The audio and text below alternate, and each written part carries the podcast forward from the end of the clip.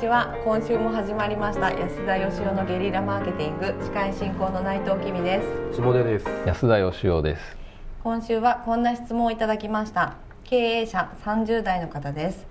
安田さん下出さん内藤さんこんにちは。いつも楽しく拝聴させていただいております。早速質問です。私は現在33歳です。今の会社は19歳の頃に立ち上げました。当時は社会的経験の不足もあり父のサポートを受けつつ事業を成長させてきました。現在父は取締役というポジションにおりつつも創業当時からいたことまた社長である私の父であることあるということもあり完全に実権を握ってしまっている状態です。そしてもともと別の会社で経営を長くやっていたせいか性格もかなり豪傑で自分の思った通りに物事が進まないと気が済まないタイプということもあり私自身の今後の経営方針にも耳を傾けず従業員もどうせアイデアを出したところでお父様が「てんてんてん」といった具合に企画立案やその実行に対してその実行に対しても消極的になってしまっております。今後このままでは凝り固まった体制が根付いてしまい新しいサービスや商品を積極的に生み出していきたいと思っていてもことごとくチャレンジが潰されてしまうのと会社の存続も危ぶまれると危機感を抱いております。頑固で独裁的な父にセミリタイヤをしてもらい完全な事業継承を推し進めるにはどのようにしていったらよいのでしょうか。はい。ということでですねまあ今ので質問内容をリスナーの皆さんが理解してくれたかどうかがわからないんですけども、うん、まあこれでもあれですねあのよくある事業承継のお悩みなのかと思いきやなんかよくよく読むともう、この方息子さん、はい、の方が立ち上げた会社なんですね。そうですね。19歳の頃に。ということはお父様は別に先代というわけじゃなくて、うん、たまたま創業当時から一緒にやってる取締役みたいなということですね。ということですよね。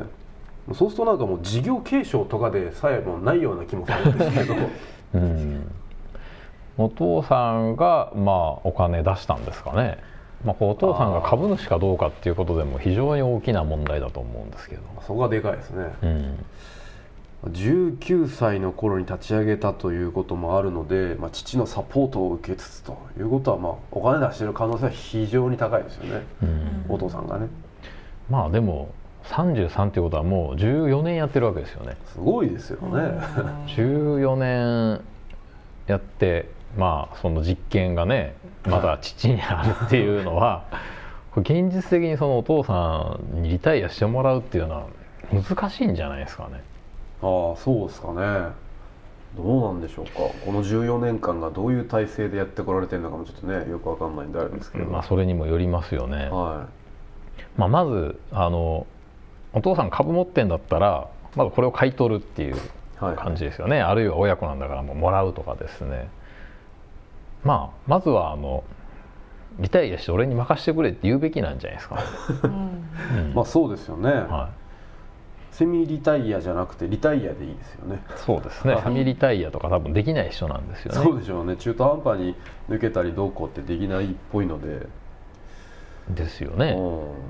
まあ多分本当は一番初めの段階でそのお父さんが仕切り出した時にいやいや社長は俺なんだからというそのスタートがやっぱ一番大事で、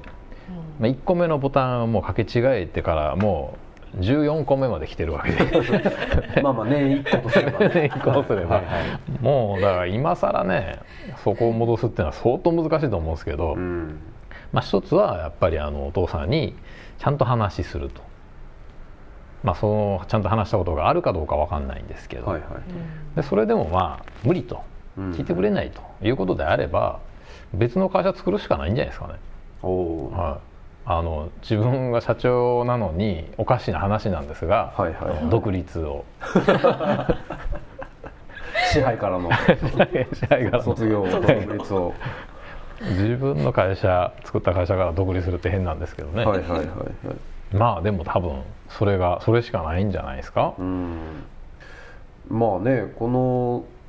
実際社員さんがどうせアイデア出したとこでお父様がみたいな感じで消極的になってしまってのこれ結構大きい組織問題じゃないですか？そうですね。うん。なんかまあここの解決は重要だと思うんですけどなんか取締役とかセミリタイヤとか,、中途半端に関わるっていうことは不可能なような感じですよね100か0かじゃないですか。うん。まああのまあ問題は僕は2つあると思うんですけど、はいはい。まあ、1個はですねこのお父さんの性格的な問題じゃないですか。豪傑と、まあ、つまり人の言うことを全然聞かないっていうことですよね、うん、でこれに関して言うとあのまあこの人社長じゃないですけどお父さんは、はい、この社長が全く社員の言うことを聞かないでとにかくあのワンマンで勝手にやる会社って世の中にたくさんあって、はいはい、でそれでうまくいってるっていう会社もあるんですよね。まあ確かに。だからそれでうまくいってんだったら別にそれでいいんじゃないのっていう感じがするんですよ。はい、で嫌だったら他の人がもうちょっと自由に仕事ができるところに移るとかすればいいわけで。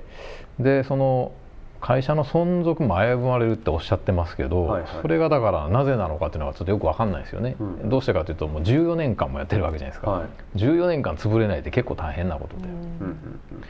で,、で多分一番重要なのはあの、まあ、ここのあの事業モデルっていうかつまりこう収益の柱というかですねどういう商品とかサービス作ってどういうふうに売っていってどうやって収益上げるのかっていう要の部分ですよね、はい、そこを誰が考えて誰が人を動かしてんのかっていうことだと思うんですよ。なるほど。でそれをもしお父さんがやってんだったら肩書きはともかくとして実質的にはお父さんが社長っていうことですよね。そうですね、ね、その人が抜けたら成り立たないっていうことじゃないですか。まあ、社長というかまあ経営者、ね、経営者っていうことですよね、うんうんそうじゃなくてこの19歳で立ち上げたこの方が実質的にビジネスモデルを作ってて、うん、お父さんが口出しするだけと言うんであればお父さんにちゃんと話して出て行っていただくのが一番いいと思うんですよ。はいはい、でもなんとなくあの、まあ、14年経ってるわけじゃないですか、はい、お父さんがビジネスの根幹を作ってんじゃないのかなっていう気がして。なるほど。そしたらお父さん出て行ってしまったら逆に経営の危機になるんじゃないのっていう感じはしますね。はいはいはい、うん、まあ今後このままいくと存続も危ぶまれるんじゃないかということなので、うん、まあ今今で言えばそうね、割といい状態なのかもしれないですしね。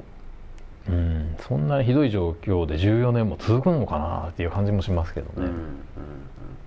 まあ、だからまずそもそもこの会社ってあのどうやって成り立ってんだろうかっていうのはちゃんと分解してあの考えることが大事だと思うんですね。なるほど。えー、誰が商品作ってんのと。誰が売り方考えてんのと、うんうん、誰がお金引っ張ってきてんのと、うん、誰がメンバーを動かしてんの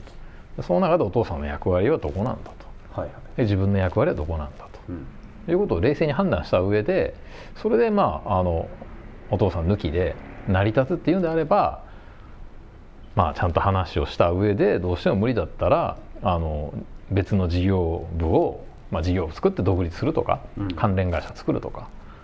っていうことをしたらいいんじゃないですかね。なるほど、うん。あの会社の中に一つなんかお父さんの、まあ、完全にここは口出さないっていう部署を1個作るとか、うんうん、でそのまま独立するとか。なるほどなるほど、うん、いやもう今日は安田さんのコメントでまとめられてしまった、はい、いやでもどう思います？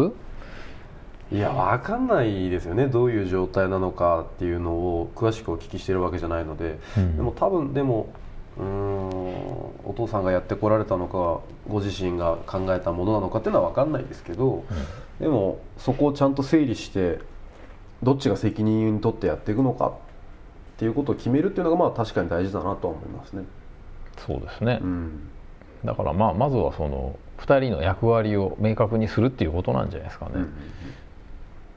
そうですね、うん、その上で本当一歩引いてね冷静に考えていや冷静に考えたらこの会社ひょっとしたら親父が作ってきたなって思うんだったら、うん、自分で全然別のチャレンジをしましょうっていう話だし。そうですね、はい、そうじゃないんだったらもうセミと言わずリタイアしていただくための話し合いをしてもらうと。はい、はい、ということでちょっとあの外部から好き勝手言ってしまいましたけどもあの我々の回答は以上とさせていただければと思います。ぜひ参考になさってみてください。えー、皆さん今日もありがとうございました。ありがとうございました。ありがとうございました。安田義雄への講演依頼とゲリラブランディングのご相談は安田義雄 .com のお問い合わせフォームよりご連絡ください。お待ちしております。